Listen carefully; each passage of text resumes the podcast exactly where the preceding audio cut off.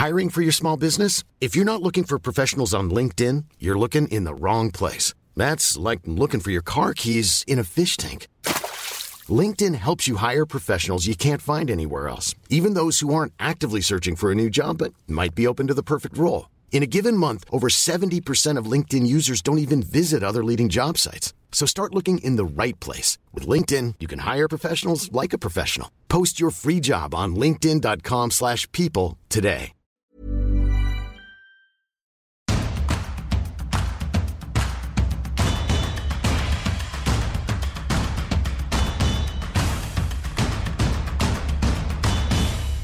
Bonjour à tous et bienvenue dans Tour d'Europe, votre podcast hebdomadaire euh, sur l'actualité du, football européen. Je suis Cyril Morin, journaliste à Eurosport et évidemment aujourd'hui est un jour de débrief. On commencera cette émission par débriefer le PSGOM et la victoire du Paris Saint-Germain face à l'Olympique de Marseille au Parc des Princes avec Elton Mokolo.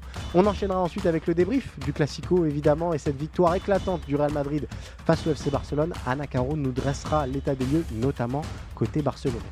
On enchaînera ensuite par évoquer bah, le redressement et la rébellion de Liverpool face à Manchester City, cette victoire 1-0 ô combien précieuse pour les Reds. Philippe Auclair vous dressera le panorama. Et on terminera enfin cette émission par la Bundesliga avec David Lortolari qui vous donnera tous les secrets de l'Union Berlin. Union Berlin, champion potentiel de Bundesliga, c'est toute la question qui se pose. Voilà, vous connaissez le programme. Pour rappel, euh, Tour d'Europe est à retrouver en podcast sur toutes les plateformes sous le nom Eurosport FC qui regroupe tous les podcasts d'Eurosport. Et sinon, rendez-vous sur eurosport.fr pour les meilleurs moments en vidéo. L'émission est chargée, alors ne tardons pas plus, c'est parti.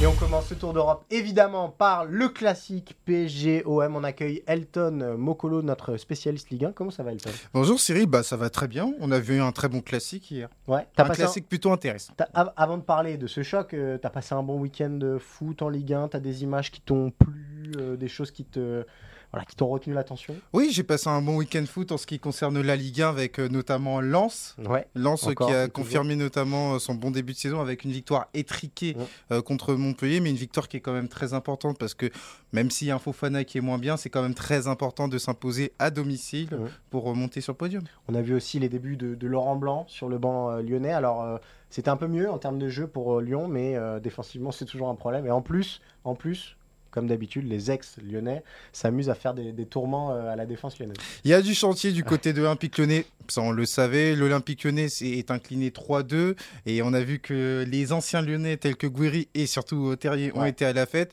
Donc euh, pour moi c'est logique par rapport à la dynamique actuelle euh, du, sta- du Stade Rennais, oui, Ouais. exactement, et de l'Olympique Lyonnais, voilà, qui est en train de se découvrir avec Laurent Blanc. Exactement. Alors, on, va désormais rentrer dans le vif du sujet, Elton, parler de ce classique et cette victoire 1-0 du Paris Saint-Germain face à l'OM. Déjà, j'aimerais bien avoir ton avis sur le contenu du match en tant que tel. Euh, J'ai vu pas mal de débats, savoir si c'était un match intéressant, est-ce que c'était un match intense, est-ce que c'était un match qui ronronnait plutôt. Comment toi tu juges bah, ce qu'on a vu euh, des 22 acteurs euh, dimanche soir au Parc des Princes? Bah, pour moi, Cyril, ça a été un match divertissant. On a eu deux bonnes prestations, mais on Mhm. a surtout deux équipes imparfaites. Pour moi, c'est dans la continuité de ce qu'on voit depuis le début de saison, à savoir que du côté du PSG, effectivement, on peut attendre beaucoup plus. Et je pense qu'avec l'incorporation du nouveau système tactique, on peut avoir davantage une part de tolérance. Et donc, euh, par rapport à ça, moi, je trouve que le PSG a fait une bonne prestation. C'est pas anodin de voir le fait que Paul Lopez, Bemba et Balerdi ont fait une bonne prestation. Ça veut quelque part dire que le secteur offensif du PSG a été performant. Et du côté de l'Olympique de Marseille, je suis d'accord avec Tudor, à savoir que c'est monté en puissance. C'était Mm. un peu timoré au départ. Et puis petit à petit, le rapport de force a été un peu plus égal entre les deux, deux formations. Mais pour moi, la logique est respectée. Avant ce match, c'était le premier contre le troisième. Bon, même si euh, l'Olympique de Marseille était descendu provisoirement. Oui. Et donc, euh, je pense que la logique a été respectée. Alors, euh, on va parler du système euh, du Paris Saint-Germain. On a souvent parlé de Christophe Galtier cette saison et déjà dans le Tour d'Europe, euh, sur le fait que parfois on avait l'impression qu'il n'avait pas toujours la main mise sur son groupe ou en tout cas qu'il n'arrivait pas à donner le petit coup de boost nécessaire pour donner la bonne direction à son équipe. Dimanche, il a décidé donc de troquer son 3-4-3 en 4-3-3 avec l'incorporation de, de Fernand Ruiz au milieu. Est-ce que tu l'as dit, bah, tu as été plutôt séduit de ce que j'ai compris de, de, ce nouveau système. Est-ce que ça peut être pérenne et est-ce que ça doit être désormais le, système prioritaire du coach parisien? Alors Cyril, j'ai fait mes devoirs, j'ai écouté la déclat de Christophe Galtier qui a dit que le système allait être peaufiné. Alors on a davantage parlé d'un 4-3-1-2, mais au final c'est quand même très modulable, à savoir que par moment, et c'est pour ça que j'ai parlé d'équipe imparfaite, on a eu le fameux 7 plus 3. Oui, c'est pas la meilleure des choses du côté du PSG, mais il y avait une volonté notamment d'avoir euh, beaucoup de densité axiale quand on avait le ballon, avec les meilleurs relayeurs habituels, Vitinha, Fabien Ruiz et Verratti un peu derrière, Neymar en position de numéro 10, Lionel Messi qui est à l'intérieur et Kylian Mbappé qui a son fameux côté. Et donc par rapport à ça, on a vu un PSG qui a été en mesure d'avoir énormément d'occasions en première période. Paul Lopez a été sollicité. C'est un système imparfait mais c'est un système qui doit être travaillé parce que ça te permet d'avoir les meilleurs joueurs dans leur zone préférentielle, y compris Kylian Mbappé. Et c'est ce qu'il revendique. Mais à côté de ça, on voit bien que c'est imparfait parce que quand c'est un losange, on voit bien que sur les côtés, Là où il y avait les pistons du côté de l'Olympique de Marseille, c'est un peu plus dangereux. On a vu Bernat qui a été en difficulté, il n'était pas forcément aidé par euh, Vitinha. Donc c'est un système qui demande à être revu. Vendredi prochain, c'est Ajaccio. On peut penser, on peut raisonnablement penser qu'Ajaccio est un adversaire adéquat pour retravailler. Euh, paradoxalement, tu parlais des pistons, c'est presque un match où on a le plus vu Hakimi euh, sur les dernières sorties parisiennes. les dernières sorties parisiennes, on, on, va en parler aussi Elton. Il y a on n'est plus autant séduit qu'au début de saison. Voilà, euh, pour faire clair. Il y a beaucoup de victoires par un but d'écart, euh, pas mal de nuls. Euh, est-ce que c'est dû à la période et à son enchaînement de matchs et au fond, il n'y a pas grand-chose de, de, grand bilan tactique à tirer de, de ce qu'on voit actuellement? Ou est-ce qu'il faut continuer d'être exigeant avec ce Paris Saint-Germain, autre autrement que par les résultats Pour moi, c'est une combinaison de plusieurs facteurs, Cyril. Alors, bien évidemment, il y a l'enchaînement des matchs. On sait qu'il y a la Coupe du Monde qui arrive très bientôt. Et la moindre blessure euh, prend beaucoup d'ampleur. Il y a aussi le fait que Christophe Galtier l'a quand même reconnu en conférence de presse. Le PSG est davantage étudié dans un 3-5 de Donc, c'est pour ça que Christophe Galtier a voulu réveiller tactiquement euh, son équipe. Ensuite, il y a quand même quelque chose qui perdure du côté du PSG, ce manque de réalisme offensif. Il faut remonter au 3 septembre pour voir le PSG gagner avec une marge conséquente. C'est à la Beaujoire contre Nantes. Donc on voit bien que depuis, il y a eu Raifa en Ligue des Champions, c'est 3-1. On voit bien que du côté du PSG, on a du mal à avoir un écart conséquent. Encore une victoire à un but d'écart. Et donc, pour moi, j'étais pas surpris hier à savoir que le PSG a du mal notamment à mettre de gros scores. C'est vrai, c'est vrai. Euh, tu parlais d'Ajaccio euh, ce week-end. On, va se projeter un petit peu. Est-ce qu'il y a des joueurs, euh, on, en parlait il y a quelques semaines déjà aussi, sur le gap peut-être entre le 11 titulaire et les, joueurs derrière? Est-ce qu'il y a des joueurs qu'il faut absolument revoir dès ce vendredi? Je pense à Fabien Ruiz, mais est-ce qu'il faut aussi tester bah, peut-être Carlos Soler dans cette nouvelle disposition? Est-ce qu'il faut voir Hugo Ekitike à un moment aussi euh, davantage titulaire. Comment tu vois les choses pour la rotation parisienne? Pour moi, c'est la mission de Christophe Galtier faire en sorte que le 11 de départ et les remplaçants théoriques sur le papier, il y ait le moins d'écart possible. Et donc, par rapport à ça, il faut les concerner, il faut les impliquer dans une rotation large. Je pense qu'Ajaccio est l'adversaire adéquat pour euh, travailler. Et donc, par rapport à ça, voir Ekitike dans une formule 4K2, voir un Fabien Ruiz qui monte en puissance, Carlos Soler qui va jouer un peu plus de 10 minutes, enfin on l'espère pour lui. Moukielé parce que ça va être très important euh, pour la charnière centrale à partir du moment où on parle de lésion pour euh, Danilo. Donc euh, il y a beaucoup de choses du côté des remplaçants qui font que on sera trois matchs à trois jours pardon d'un match de Ligue des Champions et donc par rapport à ça, je pense que ça va occasionner une rotation qui permettra à des joueurs remplaçants d'avoir des minutes.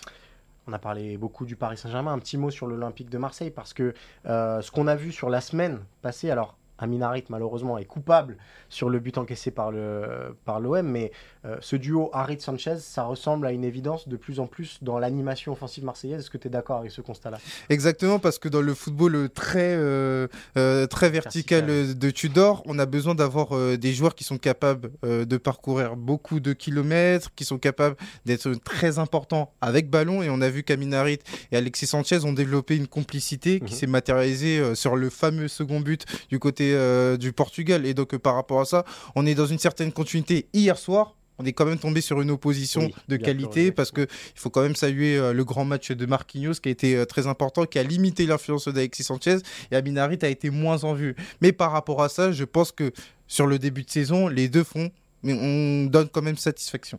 C'est plutôt rassurant les signaux envoyés par l'OM ces, ces derniers jours, tout simplement, que ce soit en Ligue des Champions ou en Ligue 1. le risque d'un crash qui qui aurait pu être possible avec ce début de saison compliqué, ce changement d'entraîneur, etc. ce risque-là, il est écarté et on a l'impression que Marseille a presque le vent dans le dos pour ce qui va arriver d'ici la Coupe du Monde. Cyril, c'est quand même très intéressant parce qu'hier soir, on aurait pu penser que le match contre le PSG, ça allait être un match de gala, mais ça allait être un match surtout de rupture par rapport à ce que tu fais sur le début de saison. Il y a une continuité, c'est quand même très important. L'Olympique de Marseille a seulement encaissé son second but en configuration extérieure. Ok, il y a des fêtes, mais ce que je veux dire par là, c'est que c'est une équipe qui est compétitive et même si on est au Parc des Princes, on pourrait se dire défendre en un contrat contre Mbappé, contre Neymar, contre Lionel Messi, c'est intimidant. On a quand même eu des performances défensives satisfaisantes. Et moi, ce que j'ai aimé du côté de l'Olympique de Marseille, petit à petit, c'est cette personnalité, cette idée de se dire que on a des convictions et faut les afficher, que ce soit au Parc des Princes ou au Portugal. Et donc par rapport à ça, oui, tu peux pas être content parce que comme le dit Carlo Ancelotti qui a gagné euh, de fort belle manière hier, le résultat est une sanction et du côté de l'Olympique de Marseille, tu repars sans la victoire. Mais à côté de ça, je pense que dans les jours, dans les semaines à venir, le fait d'afficher cette personnalité, eh ben, ça va te servir face à des adversaires un peu moins upés. Et ben voilà pour le débrief du classique par euh, Elton. Merci beaucoup Elton. Merci à toi Cyril. Euh, bah tu as parlé Carlo Ancelotti. On va maintenant débriefer le classico. Nous voici donc en Espagne pour débriefer évidemment le Classico. Anna Caro, notre spécialiste Liga. Comment ça va Anna? Ça va très bien et toi? Ça va, ça va. Euh, bah, match sympa. Je crois qu'avant de nous parler du Classico euh, entre le Real et le Barça et cette large victoire madrilène, il y a un joueur que tu voulais nous pointer du doigt cette semaine. Oui, je voulais parler de Brice Mendes, euh, celui qui joue euh, ailier à la Real Sociedad. Il vient du Celta Vigo, il est arrivé cet été et depuis il est sur une très très bonne série. Euh, là c'est encore lui qui permet à la Real Sociedad de partir avec 3 points contre le, Celta avec un beau corner tiré pour la tête de Zubeldia. Et aujourd'hui il est sur une série de 5 buts et une passe décisive, du coup c'est celle d'hier. Et on pense qu'il peut prétendre à une place euh, dans l'équipe de Luis Enrique pour la Coupe du Monde. Et franchement, ce serait mérité vu ses très très bonnes performances depuis le début de saison. Bah bah on surveillera évidemment la, liste de Luis Enrique. On va évidemment débriefer maintenant, Anna, le, Classico et cette victoire nette et sans bavure euh, du Real Madrid 3-1 face au FC Barcelone. Euh, j'ai une première question pour toi.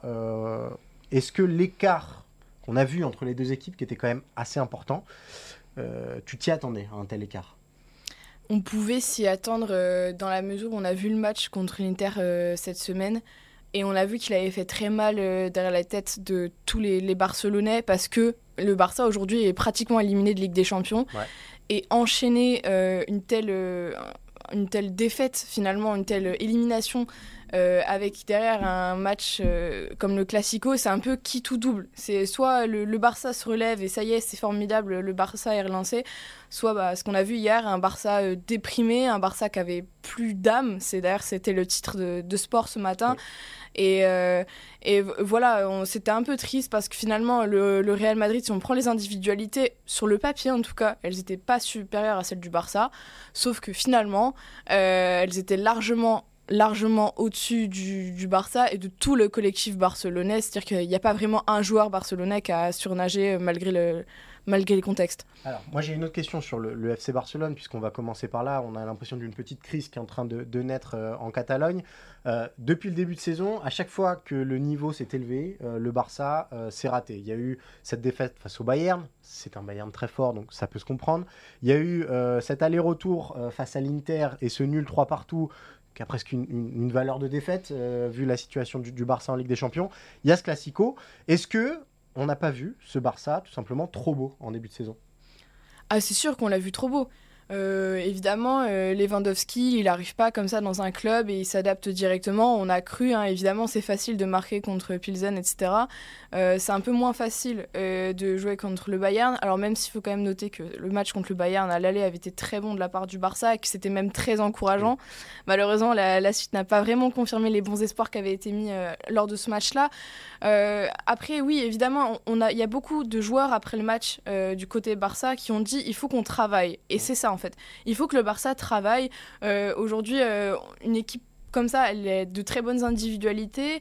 Euh, sur le papier, elle a un, style de jeu qui semble correspondre avec les deux ailiers que sont Dembélé et Rafinha pour, pour Lewandowski. N'importe quel euh, amateur de football va se dire ça va marcher. En soi, oui, ça va marcher, mais il faut du temps.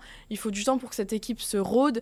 Euh, il y a aussi ces affaires d'arbitrage du coup, donc le fameux penalty qui n'a pas été sifflé contre Dembélé au Bayern, pareil sur la main de Dumfries ensuite. Tout ça, au final, ça fait aussi que c'est des facteurs qui pèsent dans les têtes.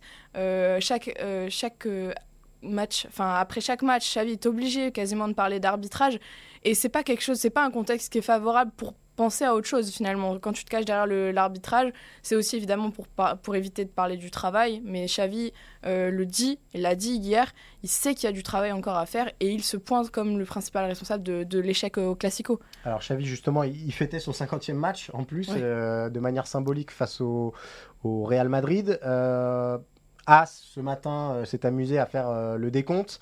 Euh, c'est un des pires démarrages d'un coach récent au FC Barcelone en termes de résultats en tout cas. C'est moins bien que Coman, c'est moins bien que Valverde. Pour remonter encore plus loin, c'est évidemment moins bien que, Guardiola. Est-ce que l'état de grâce qu'on a vu autour de Xavi et, qui était illustré par ce classico du printemps dernier avec cette victoire très enthousiasmante 4-0, bah, cet état de grâce, il est terminé et Xavi se retrouve désormais dans l'œil du cyclone. Est-ce que on peut dire ça ou c'est un peu tôt? Alors, il se retrouve dans l'œil du cyclone des médias madrilènes, ça c'est certain. Euh, du côté du, des médias catalans, euh, il y a très, assez peu de critiques quand même sur euh, Xavi, si ce n'est que, par exemple, ce matin, si on prend sur la une du site de Mundo Deportivo, une des choses qui était pointée, c'était que les bonnes choses de ce Classico, ce sont les changements avec les entrées de Gavi et Ansu Fati qui ont vraiment changé la donne, il hein, faut le dire. et donc, il y a cette question de savoir pourquoi ces deux-là n'ont pas débuté, pourquoi on continue avec Rafinha alors qu'on a bien vu depuis début de saison que c'est quand même très très dur dans les grands matchs. Euh, donc il y a quand même ces interrogations, mais des interrogations que a aussi évidemment un Xavi. Et euh, Xavi, là, la saison vient à peine de débuter. Il y a encore beaucoup de matchs en Liga qui vont arriver, certainement beaucoup moins en Ligue des Champions. Mais euh, il y a quand même cet appui de dire bah on va travailler ensemble et la Porta même si bon après la défaite contre contre le contre l'Inter, il y a eu quand même des, des petits bruits qui disaient la Porta, euh, il n'en peut plus de Xavi déjà, etc. Mais non, en fait, euh, il faut que le Barça continue sur, euh, sur cette voie-là. Il faut que le Barça fasse confiance à un entraîneur parce qu'il y a toute une équipe qui va grandir. Et si on prend des joueurs comme Pedri, Gavi qui ont déjà beaucoup d'expérience, ils ont encore beaucoup, beaucoup de choses à prouver. Là, on était sur une défense qui est expérimentale, avec beaucoup de blessés finalement, il y a tout un contexte qui fait que le Barça peut se trouver des, excuses et peut aussi, du coup, en trouver à Xavi. Euh, il y a une dernière question sur, sur le FC Barcelone, parce qu'il y a deux cas qui cristallisent beaucoup de, critiques. Il y a le cas Gérard Piqué, euh, qu'on n'a pas revu lors du Classico, euh, et c'était finalement assez logique. Gérard Piqué qui s'est retrouvé titulaire face à l'Inter par une série de, blessures inattendues. c'est plus le premier choix. En revanche, il y a un autre vieux de la vieille qui est encore là, c'est Sergio Busquets, encore titulaire lors du Classico. Prix de vitesse, c'est une image assez symbolique, prix de vitesse par Tony Kroos. Est-ce que Xavi peut euh, définitivement euh, mettre ces joueurs-là, et je pense plus à Busquets qu'à Piqué, sur le côté, ou est-ce que euh, Busquets est encore fondamental aujourd'hui au bon fonctionnement du, FC Barcelone? Alors c'est très compliqué de répondre à cette question parce qu'on voit que Busquets hier il est coupable quasiment sur les deux buts finalement donc donc difficile de lui trouver des excuses. Euh, le problème, c'est que le Barça aujourd'hui n'a pas vraiment de remplaçant. Euh, au début, quand Frankie de Jong est arrivé, on disait que c'était le remplaçant de Busquets. Simplement, on l'a vraiment, on l'a pas vraiment testé à ce poste-là. Euh, quand il est entré à la place de, de Busquets lors du match contre l'Inter, il fait la différence mais il fait la différence en fin de match. Donc une fois que les autres milieux de terrain de l'Inter sont fatigués eux-mêmes, qu'est-ce que ça aurait été si Frankie de Jong était rentré, s'il y avait eu Brozovic en face, parce que Brozovic n'était pas là non plus. Comment ce serait passé On ne peut pas trop savoir. Euh, il y a eu cette alternative la saison passée de mettre Nico Gonzalez, mais Nico Gonzalez c'est pareil, c'est un poste qui demande énormément d'expérience, donc c'est très très très compliqué. Euh, aujourd'hui, on parle de Zubi Mendy qui pourrait être recruté cet hiver ou cet été.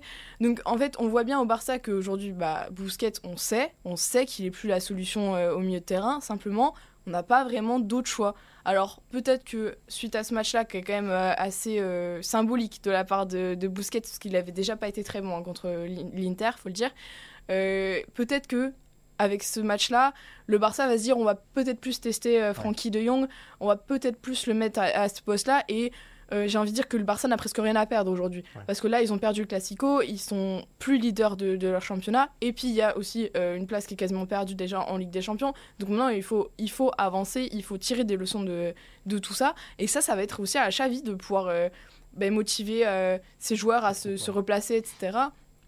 Et puis dans tous les cas, il y a aussi la question de Gavi. Gavi, on peut le mettre titulaire, mhm. mais on peut pas non plus lui faire enchaîner tant de matchs. Il est encore très jeune, faut le rappeler. Donc il y a cette, ce roulement à trouver euh, au milieu de, euh, avec tous ces milieux de terrain. Alors, on a parlé longuement du Barça. Euh, peut-être un petit mot quand même sur ce Real Madrid. alors, il y a Manchester City qui impressionne en Europe, évidemment, mais le Real, de ce qu'on a vu hier, est encore, encore sur son nuage bah, de, de, de, la saison passée. on, est-ce qu'on s'attendait à ce début de saison aussi incroyable euh, Je crois qu'ils sont à 25 points euh, en Liga, pardon, si je dis pas de bêtises. Euh, que des victoires et un nul. on est sur un début de saison parfait aussi en Ligue des Champions. On a vu que ce Real savait aussi vivre sans Karim Benzema. Et ça, c'était important. Qu'est-ce qui se dit en Espagne, tout simplement, sur bah, le fait que ce club-là soit encore aussi dominant? Et on a presque l'impression qu'il est encore plus fort que la saison passée. Alors je sais pas s'il est plus fort. Euh, par contre c'est sûr qu'il faut se rendre à l'évidence que ce, ce, ce, réel est quasi imbattable. Si on prend les une madrilènes, euh, c'était bah, c'était sans appel. Hein. C'était euh, très supérieur pour As, non pour Marca. Mhm. comment c'était que voilà comme comment gagne le, le Real pour pour As. Donc finalement rien n'a changé j'ai envie de dire. Le et même même si le, par rapport à la saison passée, euh, ok, ils ont perdu euh, Casemiro, mais Chouameni, il est déjà parfaitement adapté. Euh, et c'est surtout qu'en fait, la saison passée, l'élément faible dans ce milieu de terrain, c'était Tony Kroos, qui était vraiment en difficulté. Et en plus, à qui on demandait de tout le temps de tirer les coups de pied arrêtés, alors que franchement, ils n'étaient pas très bons, ces coups de pied arrêtés. Donc on l'a un peu mis dans une zone hors de son confort, on va dire, euh, Tony Kroos. Et là, cette saison, c'est Modric qui a repris les coups de pied arrêtés. Euh, lui, on lui demande simplement de faire son taf au milieu. Et hier, il a été flamboyant. Son, euh, sa performance hier est incroyable. Bon, il a été aidé quand même par le, Barça, la mauvaise perf de Busquets et aussi le fait que les milieux de terrain au Barça étaient très éloignés les uns des autres. Donc c'était très compliqué pour. pour pour jouer ensemble et pour créer du, du, danger. Mais on le voit, il a même réussi parfois à, percuter, à traverser les lignes, etc., à balle au pied. Et c'est des choses qu'on n'avait pas vu faire depuis très longtemps. Il a été mis aussi en confiance par euh, Valverde qui jouait sur, sur le côté voilà, là on a une équipe euh, qui tourne. On sait que Ancelotti n'est pas fan de jouer avec euh, Valverde à droite, mais, alors là, il n'a pas d'autre choix que de, dire que c'est la, très très bonne option pour le Real. Euh, un dernier petit mot sur un homme, évidemment, qui va faire l'actualité ce lundi, Karim Benzema, attendu à Paris pour recevoir potentiellement le Ballon d'Or. il était de retour sur ce classico, il a marqué. Euh, toujours aussi fondamental. on a l'impression que euh, ce potentiel sacre au Ballon d'Or, et c'est ce qu'a un petit peu ce qu'a dit Ancelotti hier, euh, c'est aussi encore une fois le sacre du Real Madrid. Oui, puis comme l'a dit le président de France Football, c'est que le Real Madrid sait mener des campagnes pour, pour faire en sorte que son joueur soit, soit ballon d'or. là, hier, si on prend les interviews d'après-match, que ce soit Modric, Rodrigo, Chouameni, ils avaient un peu du mal à cacher que bah ouais, ben, Benzema était bien ballon d'or.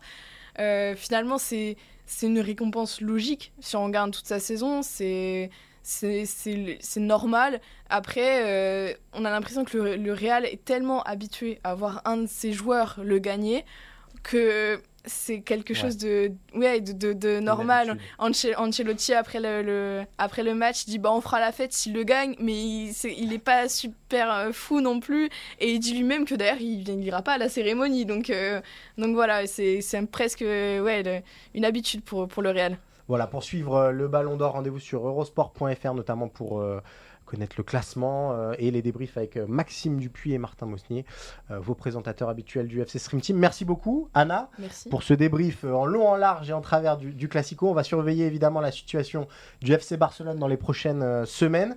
Nous, on quitte l'Espagne et on va en Angleterre. On arrive donc en Angleterre, on retrouve Philippe Auclair, notre correspondant dans le royaume. Euh, salut Philippe, comment ça va? Comment s'est passé ton, week-end anglais? Je, crois savoir qu'à Londres, c'est la fête encore. Oui, c'est la fête à Londres. Euh, trois clubs dans le top 4. Euh, je dirais pas que ça s'est jamais produit, ça s'est déjà produit dans le passé, mais là je pense que c'est parti pour continuer en l'occurrence. Donc un excellent week-end pour, pour les clubs londoniens. Euh, Chelsea, bon, qui confirme avec euh, Graham Potter qu'il y, a, un équilibre qui est en train de se mettre en place dans cette équipe, même si vraiment il y a une très mauvaise nouvelle à, non pas annoncer, mais à rappeler, c'est le fait que Rhys James, qui vraiment a explosé cette saison, euh, qui à mon avis aurait dû être l'arrière droit de, l'équipe d'Angleterre au mondial, ben non, pour lui, ce ne sera pas possible. Donc c'est un gros, gros coup potentiellement. Pardon Pour N'Golo Kanté non plus, potentiellement Oui, alors ça, de toute façon, très, très honnêtement, ça serait un miracle. Je veux dire, euh, vu d'Angleterre, le... quand, on, quand on voit euh, les, problèmes de santé qu'a eu N'Golo Kanté depuis maintenant 3-4 saisons, mhm. euh, une chose qu'on mentionne peu pour, pour Kanté au passage, c'est le fait qu'il a eu la Covid deux fois. Et que moi, je ne peux pas m'empêcher de penser qu'il il continue d'avoir les, les, séquelles de, de ces infections, ne serait-ce qu'au fait qu'il n'a jamais pu s'entraîner, se préparer physiquement correctement. Euh, c'était euh, je m'arrête, je recommence, je m'arrête, je recommence, je suis malade, etc. Donc c'est terrible pour N'Golo. Euh, mais bon, revenons à, à, Londres. Donc Chelsea, bon, tout s'est bien passé. Euh, Tottenham, l'équipe dont personne ne parle alors qu'elle était à égalité de points au classement avec Manchester City, c'est assez extraordinaire, euh, a également gagné. Alors dans la douleur, comme d'habitude, penalty de Kane, comme d'habitude. Euh, donc de ce côté-là, rien n'a changé. C'est vrai que dans le jeu, c'est franchement pas séduisant. c'est vrai que c'est dans la souffrance que ces points sont acquis, mais ils le sont. Et quand on a un Antonio Conte à la tête de cette équipe, malgré les problèmes de blessure, la Richarlison également s'est blessé. Mhm. Euh, c'est impressionnant. Et euh, il joue un petit peu, il fait jouer Tottenham un petit peu contre nature, mais c'est peut-être de ce dont Tottenham avait besoin. Et puis la troisième équipe, c'est bien évidemment le leader Arsenal qui est allé gagner, alors là dans la douleur, dans l'agonie, je dirais même, euh, à Leeds, dans un match échevelé euh, mais ça fait, ça fait donc 9 victoires en 10 matchs pour les Gunners, 27 points sur 30. Meilleur début de saison de l'histoire d'Arsenal. Je dis bien l'histoire, pas en première ligue, de l'histoire d'Arsenal. Quand il s'appelait encore Woolwich Arsenal. Euh, on parle du 19e siècle ici, donc plus de 140 ans d'histoire. Et, cette équipe bah, continue. Elle n'était pas dans le. Elle n'a pas déroulé un football fantastique, même si c'est une très très belle séquence de jeu. Elle a été, elle a souffert. Euh, elle a a été plutôt euh, aidé par l'avare pour une fois. Euh, mhm. puisque Gabriel, qui avait reçu un carton rouge, devait y avoir un second penalty après que Bamford avait manqué le premier. L'avare a signalé qu'il y avait d'abord faute de Bamford. L'arbitre est allé de champ est allé voir. Après une éternité passée à regarder euh, les images, il a finalement décidé bon, en effet, c'est vrai, la première faute est de Bamford, donc pas de penalty. Et, et Arsenal s'en tire très bien. Mais euh, bon, 27 points euh, sur 30 après 10 journées, c'est absolument exceptionnel. Et donc Londres, Londres peut pas voiser. Exactement. Alors, ce qui nous réussit, euh, ce qui nous réunit, pardon, et ce qui réussit surtout à Liverpool, euh, c'est Anfield, euh, Philippe, avec ce choc entre Liverpool et Manchester City, cette victoire de Liverpool sur un but qu'on vous conseille d'aller voir parce que à l'heure du football moderne où il faut relancer forcément court, bah, la passe d'Alisson très directe vers Mossala a été très efficace. On, va peut-être commencer par parler de Liverpool, si tu veux bien, euh, Philippe. Euh, on en avait déjà touché un mot dans, Tour d'Europe euh, cette saison. Tu nous avais dit que il n'y avait pas péril en la demeure pour Liverpool et qu'il fallait pas s'inquiéter, mhm. que cette équipe retrouverait à un moment un rythme collectif suffisant, que les blessés allaient revenir et que voilà, la crise n'allait pas être durable à Liverpool. Finalement, le match de dimanche a fini par te donner raison presque. Oui, enfin, j'avais pas jusque. Je, je pense pas qu'ils soient entrés sur le terrain dans l'idée. On va donner raison à Philippe, mais mais mais je pense, j'étais pas le seul à partager ce, à avoir ce point de vue. Je pense par exemple quelqu'un comme Jimmy Carragher que que je connais bien et qui connaît Liverpool dix mille fois mieux que que nous tous, avait exactement la même opinion. C'est c'est c'est une équipe qui depuis depuis le début de la saison avait été secouée par par des blessures qui touchaient des joueurs vraiment importants. Euh, Thiago Alcantara, que je continue, je continue de penser que dans dans ce rôle je sais pas, c'est un 6-8-10. Euh, il, est, il est absolument extraordinaire, axial. Parce que euh, sinon, il y a Kevin De Bruyne. Mais De Bruyne joue plus, plus excentré. Mhm. Mais je vois pas vraiment qui est aussi bon et aussi complet que Thiago Alcantara. Quand il est bien évidemment en bonne condition physique, ce qui n'est pas assez souvent. Euh, donc, il aura manqué Diogo Jota, qui au passage est vilainement blessé mhm. après ce match contre Manchester City. Il leur manquait également.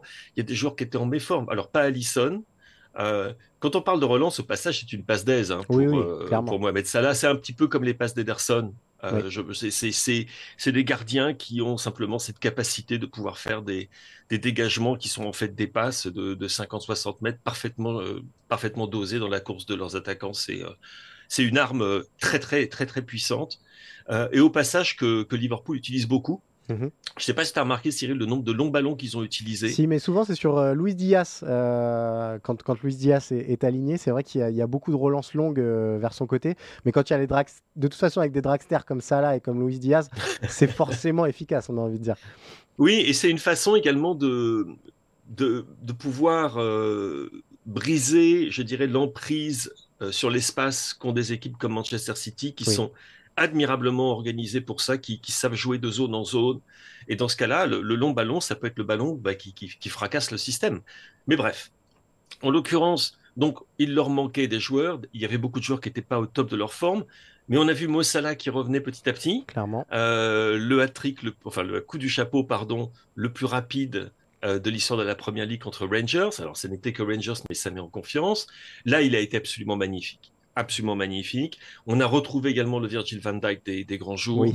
Et le retour de euh, Joe Gomez, il n'est pas anodin, je pense aussi. Euh, le, fait, je pense que ça a été. Euh, c'est un homme très fier. Il mhm. le porte, il le porte magnifiquement, je trouve, comme un, comme un impérator. Et il s'était dit avant ce match, non, non, non, Erling Haaland in the pocket.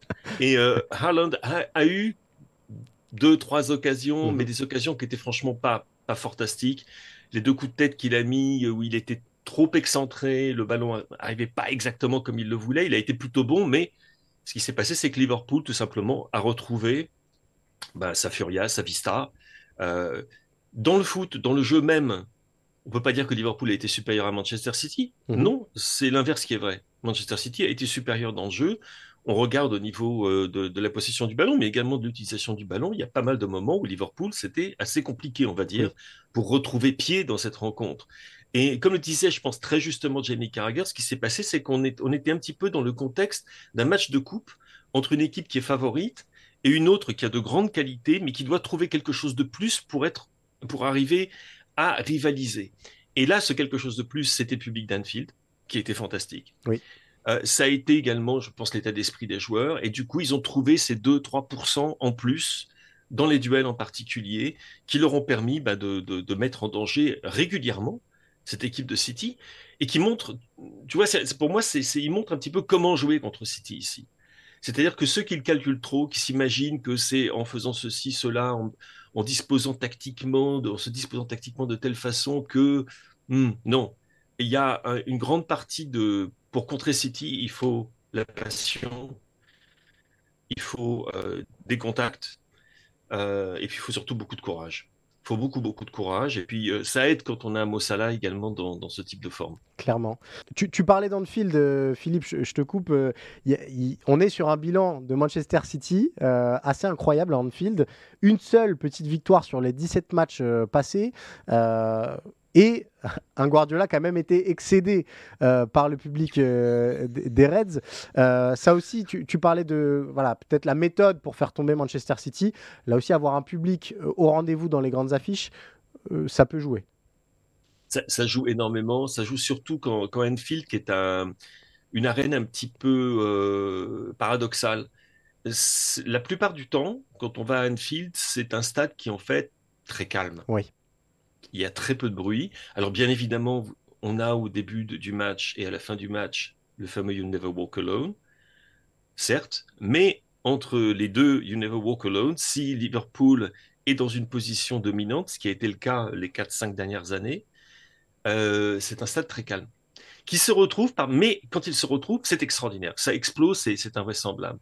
Et ça a été le cas contre Manchester City de nombreuses occasions. Je me souviens, j'ai eu la chance inouïe d'être à ce fameux Liverpool-Manchester City en, Ligue des Champions il y, a, mhm. quelques années de ça, et où très honnêtement, euh, oui, on était tous, on avait des frissons. Qui, que nous soyons, quels que, soient, quels que soient les clubs que nous supportions. Mhm. C'était extraordinaire. Et on a retrouvé cette ambiance-là. Et en l'occurrence, Guardiola, quand il s'est dressé, euh, bon, qui est un, très très mauvais perdant, mais ça c'est pas une nouvelle, ils le sont tous de toute façon. Quand il s'est retourné vers le public d'Anfield pour faire ses grands gestes, etc., assez ironique, en fait, c'était plus parce que il pensait, il avait peut-être pas complètement tort, que euh, l'atmosphère était telle que cela avait une influence sur l'arbitrage.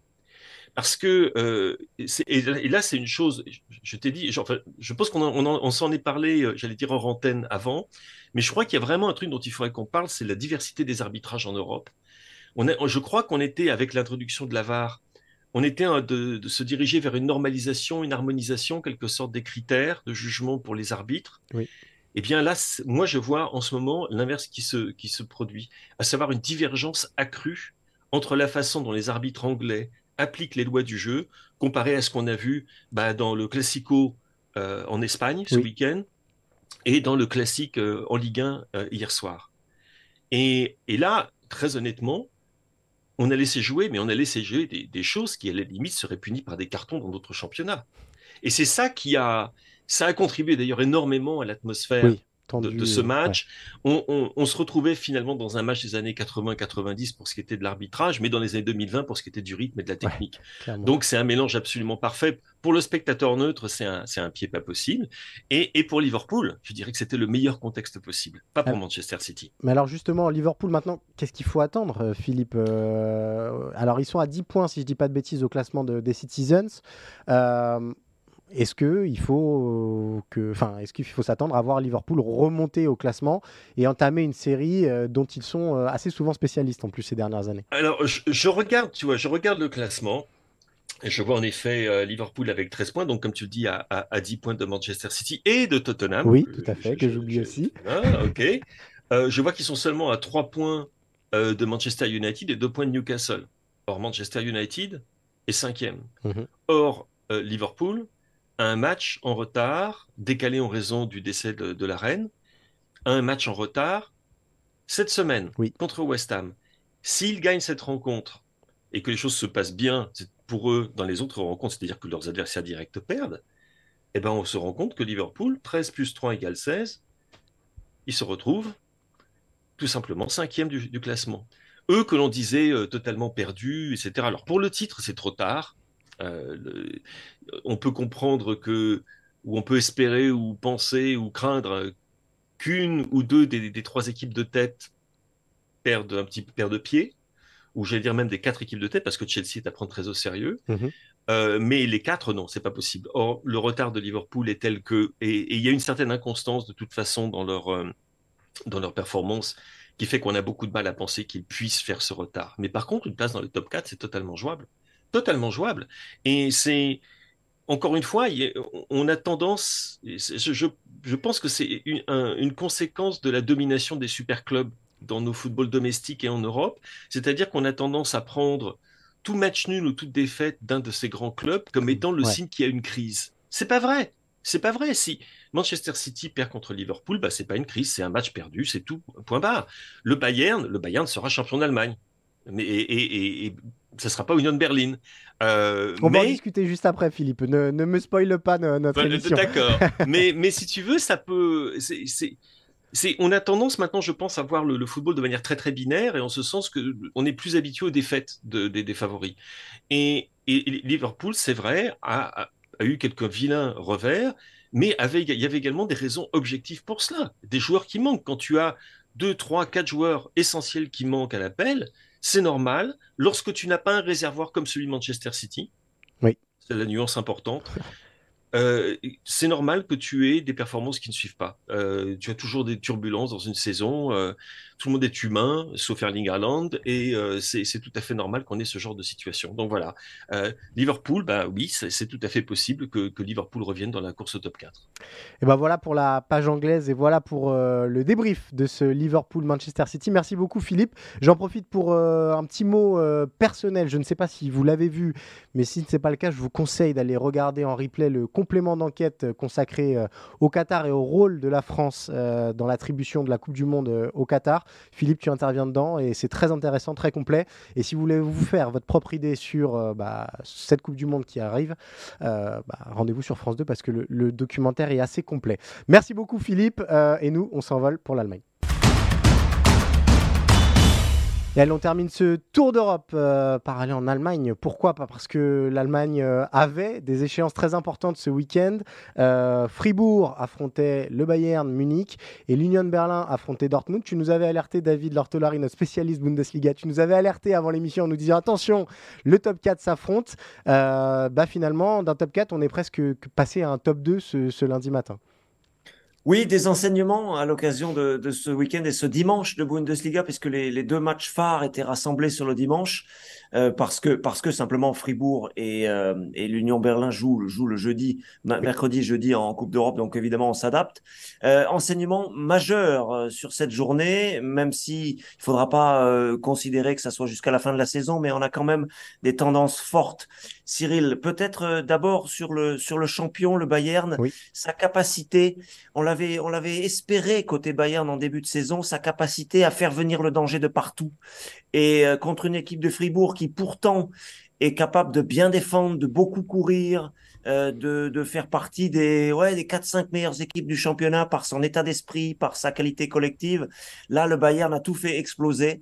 Euh, et pas seulement, pas seulement par les, les superstars, les Leroy Sané ou les, ou les Sadio Mané, euh, éventuellement Serge Gnabry, même si on sait qu'en ce moment, il n'est pas à son meilleur. Mais aussi par les doublures. Cinq buteurs différentes. c'est ça, c'est ça. Les doublures. Et vous vous souvenez, bien sûr, ceux qui suivent le championnat de France de Eric Maxime Choupo-Moting, il a été brillant il était titulaire et il a été brillant.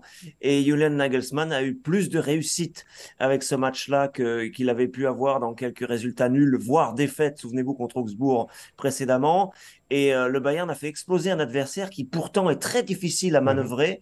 Ce sont donc de très bons euh, enseignements euh, du côté du Bayern. Et la, la preuve face à un adversaire, encore une fois, tenace et fort, qu'on peut vraiment faire venir le danger de partout. Je mentionne aussi autour des attaquants, Cyril, l'apport essentiel d'un latéral comme Alfonso Davis, le Canadien, qui est énorme et qui est capable, même quand il faut revenir de 60 ou 80 mètres défendre, de venir sauver des coups quand il y a un tout petit peu de danger qui se dessine. Et ce Bayern-là a été impressionnant ce week-end. Pour ne rien te cacher, c'est un de mes chouchous, donc je suis très content qu'on mentionne Davis. Euh, David, on a parlé du champion sortant. On va parler du leader désormais de Bundesliga, qui n'est pas le Bayern Munich, c'est l'Union Berlin. Euh, tu as consacré il y a quelques semaines une chronique euh, autour de, ce club euh, sur eurosport.fr. Je vous conseille d'aller la lire. L'Union Berlin a dominé Dortmund. L'Union Berlin a 4 points d'avance sur le Bayern Munich. Qu'est-ce qui se passe? D'où vient cette équipe? Et comment on en est arrivé là, tout simplement? Alors, si on commence par la fin, les supporters en tribune euh, scandent euh, l'Union Berlin et le champion. Hein, déjà, alors c'est un peu pour chambrer les adversaires aussi. Euh, on en est arrivé là par des recettes extrêmement basiques, extrêmement simples, qui font que le football peut être pratiqué à tous les niveaux. Et j'insiste, je veux dire, on peut se faire plaisir simplement en étant collectivement bien ensemble, en étant euh, conscient que dans une équipe comme ça, il n'y a pas de super vedette et que donc chacun doit faire le petit effort en plus pour le voisin. Euh, en étant conscient aussi que euh, il n'y a pas de hasard, c'est-à-dire que la cellule de recrutement, le staff de ce club-là est extrêmement stable et qu'on travaille chaque semaine de manière très précise pour regarder ce qui se fait en Europe, pour regarder ce qui se fait sur la planète football, pour anticiper 6 mois, 12 mois, 18 mois à l'avance qui on pourrait éventuellement recruter pour compléter l'équipe en cas de départ. Euh, et puis, il y a ce, ce cette capacité de l'entraîneur Urs Fischer, le Suisse a vraiment euh, agrégé cette équipe. C'est l'équipe euh, dont les défenseurs sont les plus proches les uns des autres statistiquement en Bundesliga. Et on ne trouve pas d'espace contre l'Union Berlin. Dortmund, qui pourtant peut avoir un jeu très brillant, s'est cassé les dents euh, ce week-end. Ça a démarré par une, une glissade bien malheureuse du gardien de Dortmund, Kobel, qui a entraîné le 1-0 pour l'Union Berlin. Alors, il n'est pas le seul fautif parce qu'on pourrait dire aussi que le, défenseur, c'était en l'occurrence Rafael Guerrero qui fait la passe en retrait, prend un risque euh, excessif. Malheureusement, derrière, euh, l'attaquant de, euh, de l'Union Berlin, Haberer, a bien suivi et ouvre le score pour l'Union Berlin. Et derrière, impossible de trouver la faille pour Dortmund. Là aussi, parce que euh, l'équipe a très bien défendu en face, elle s'est recroquevillée sur sa surface. Mhm. C'est presque caricatural parfois, Cyril, mais aussi parce que individuellement, on répond présent. Et le gardien Renault, par exemple, a été très bon sur ce match-là et il participe aussi du, succès final 2 à 0. L'Union Berlin, c'est encore plus difficile à manœuvrer que Fribourg. Et c'est une équipe, euh, pour la battre, il faut engager beaucoup d'énergie, il faut du talent, il faut un peu de réussite. Tout ce qui a manqué là euh, à, Dortmund, sur ces 90 minutes, et l'Union Berlin est complètement légitime en tête du championnat. Ça peut paraître un peu surprenant parce qu'en Coupe d'Europe, c'est coup-ci, coup-ça, mhm. mais on a l'impression que toute l'énergie de ce club, son public, presque, euh, oui, on, dit vraiment un peuple derrière le, club en Allemagne, pousse cette équipe au maximum. Et cette première place, avec les faux pas du Bayern dont on a déjà parlé dans, notre, dans notre chronique et dans notre tour d'Europe, elle est complètement légitime. Alors tu me vois venir, euh, David, euh, il y a l'exemple, dès qu'on a un ovni en tête d'un championnat majeur, on revient sur l'exemple Leicester. Là pour le coup c'est même Michael Balak qui en a parlé il y a quelques semaines à Sport est-ce que l'Union de Berlin, euh, qui partage en plus euh, certaines caractéristiques de ce que tu nous racontes avec le Leicester de 2016, à savoir euh, un bloc équipe très isotherme, on a envie de dire, est-ce que l'Union Berlin peut faire une Leicester? Alors, il y, a, deux choses qui peuvent permettre de dire que oui. la première, c'est ce qu'on a considéré à l'instant, c'est-à-dire cette énorme homogénéité. Il n'y a pas d'ego surdimensionné, il n'y a pas de, euh, de crise euh, dans les médias, il n'y a pas de, de personne qui, euh, qui ait un discours différent des autres, et il y a vraiment un groupe élargi, je veux dire, le groupe sportif, plus l'entraîneur, plus le staff, plus les dirigeants qui sont eux, aussi très discrets et très travailleurs. Il y a vraiment un ensemble qui fait que on ne les voit pas s'écrouler. on s'est bien préparé, on a une, une technique de jeu et une approche des matchs très cohérente et qui ne change pas. Donc l'Union de Berlin ne va pas se révolutionner sous prétexte qu'elle est en tête du championnat. On l'a un peu moins dit cette année dans le discours officiel, mais l'objectif de ce club est toujours de se maintenir. Donc ça va pas changer du jour au lendemain et on va pas se, euh, perdre les pédales sous prétexte qu'on est en tête du championnat. Euh, c'est une équipe qui euh, résistera au temps, résistera au, à la longueur d'une saison et résistera aux efforts, euh, résistera aussi à la pression médiatique. On peut l'imaginer. Il y a quand même deux dangers majeurs pour elle. Le premier, c'est l'énergie malgré tout dépensée en Coupe d'Europe, parce qu'on doit tenir un rang, bien sûr, sur la scène européenne en étant leader de Bundesliga, Cyril. Et puis, euh, le vrai gros adversaire, ça reste quand même le, le FC Bayern, qui a quelques unités de retard, tu l'as dit, mais sur ce que le Bayern peut montrer euh, sur un match comme cette éclatante victoire contre Fribourg, euh, on peut imaginer que à force, si par-ci par-là, sur des matchs à l'extérieur, l'Union Berlin faisait des matchs nuls complètement logiques, euh, le, Bayern finirait par, par grappiller son, retard. Moi, je l'ai dit au début de la saison, sur 34 journées, sur un exercice complet, il n'y a pas d'adversaire au Bayern. Mais petit à petit, on va finir par douter. Allez, on va se donner peut-être jusqu'à la fin de l'année civile, après la Coupe du Monde, pour savoir si, si l'Union Berlin peut consolider cette première place et décidément être un candidat au titre. Mais en tout cas, allez, s'il y a deux équipes à retenir aujourd'hui pour euh, lutter pour le titre, c'est Berlin, la surprise, et c'est le Bayern, évidemment, grâce à sa force de frappe. Peut-être un tout petit dernier mot. Tu, nous parlais de leur présence euh, en, Coupe d'Europe.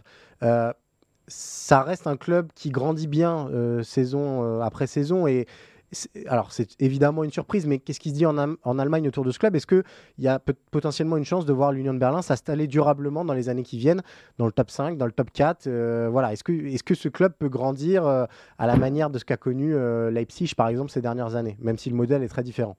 Le modèle est très différent. Il n'y a pas les erreurs énormes qu'on a pu connaître à, Hambourg, à Schalke, dans de très grands clubs comme même le, voisin de, du Hertha Berlin. Ces erreurs qui consistent à dépenser un argent fou parce qu'il y a mhm. un investisseur qui vient et on fait des erreurs de recrutement et on n'a on pas un effectif cohérent, on a un trop plein de joueurs, on fait n'importe quoi et il faut des années et des années pour restabiliser le tout. Là, l'Union Berlin, on fait pas ces erreurs-là. Euh, j'allais dire, on est à l'euro près. Oui, évidemment, parce que c'est un club entre guillemets modeste, avec euh, vraiment, on fait très attention à chaque recrutement, euh, on fait attention à tout, et donc oui, on peut imaginer une stabilité, une vraie stabilité, s'installer en première division. Lorsque l'Union Berlin est montée, on a dit ils vont redescendre tout de suite il n'en a rien été. La deuxième saison, on a dit, la deuxième saison, ça va être la saison de tous les mhm. dangers, ils vont redescendre, il n'en a rien été. La troisième saison, on va finir par se dire, bon, la Coupe d'Europe, c'est trop pour eux, et finalement, ils arrivent à absorber tout cela. Euh, évidemment, le, le, le, strapontin ultime, ça serait d'accéder au titre. Mhm. mais je, je pense qu'on ne va pas griller les étapes. Et même, même, allez, soyons raisonnables, si l'Union Berlin parvenait, Cyril, à se qualifier pour la Ligue des Champions pour la saison prochaine, ce serait quand même déjà un aboutissement énorme pour ces joueurs. Bon, bah rendez-vous en fin d'année pour faire le bilan déjà de, l'Union de Berlin et on surveillera l'évolution du classement en Bundesliga. Merci beaucoup, euh, David. C'est la fin de ce numéro de Tour d'Europe à retrouver évidemment chaque semaine en podcast ou en vidéo sur le site d'eurosport.fr. On vous remercie pour votre fidélité et on vous donne rendez-vous la semaine prochaine, même jour, même heure. D'ici là, portez-vous bien et suivez le football européen.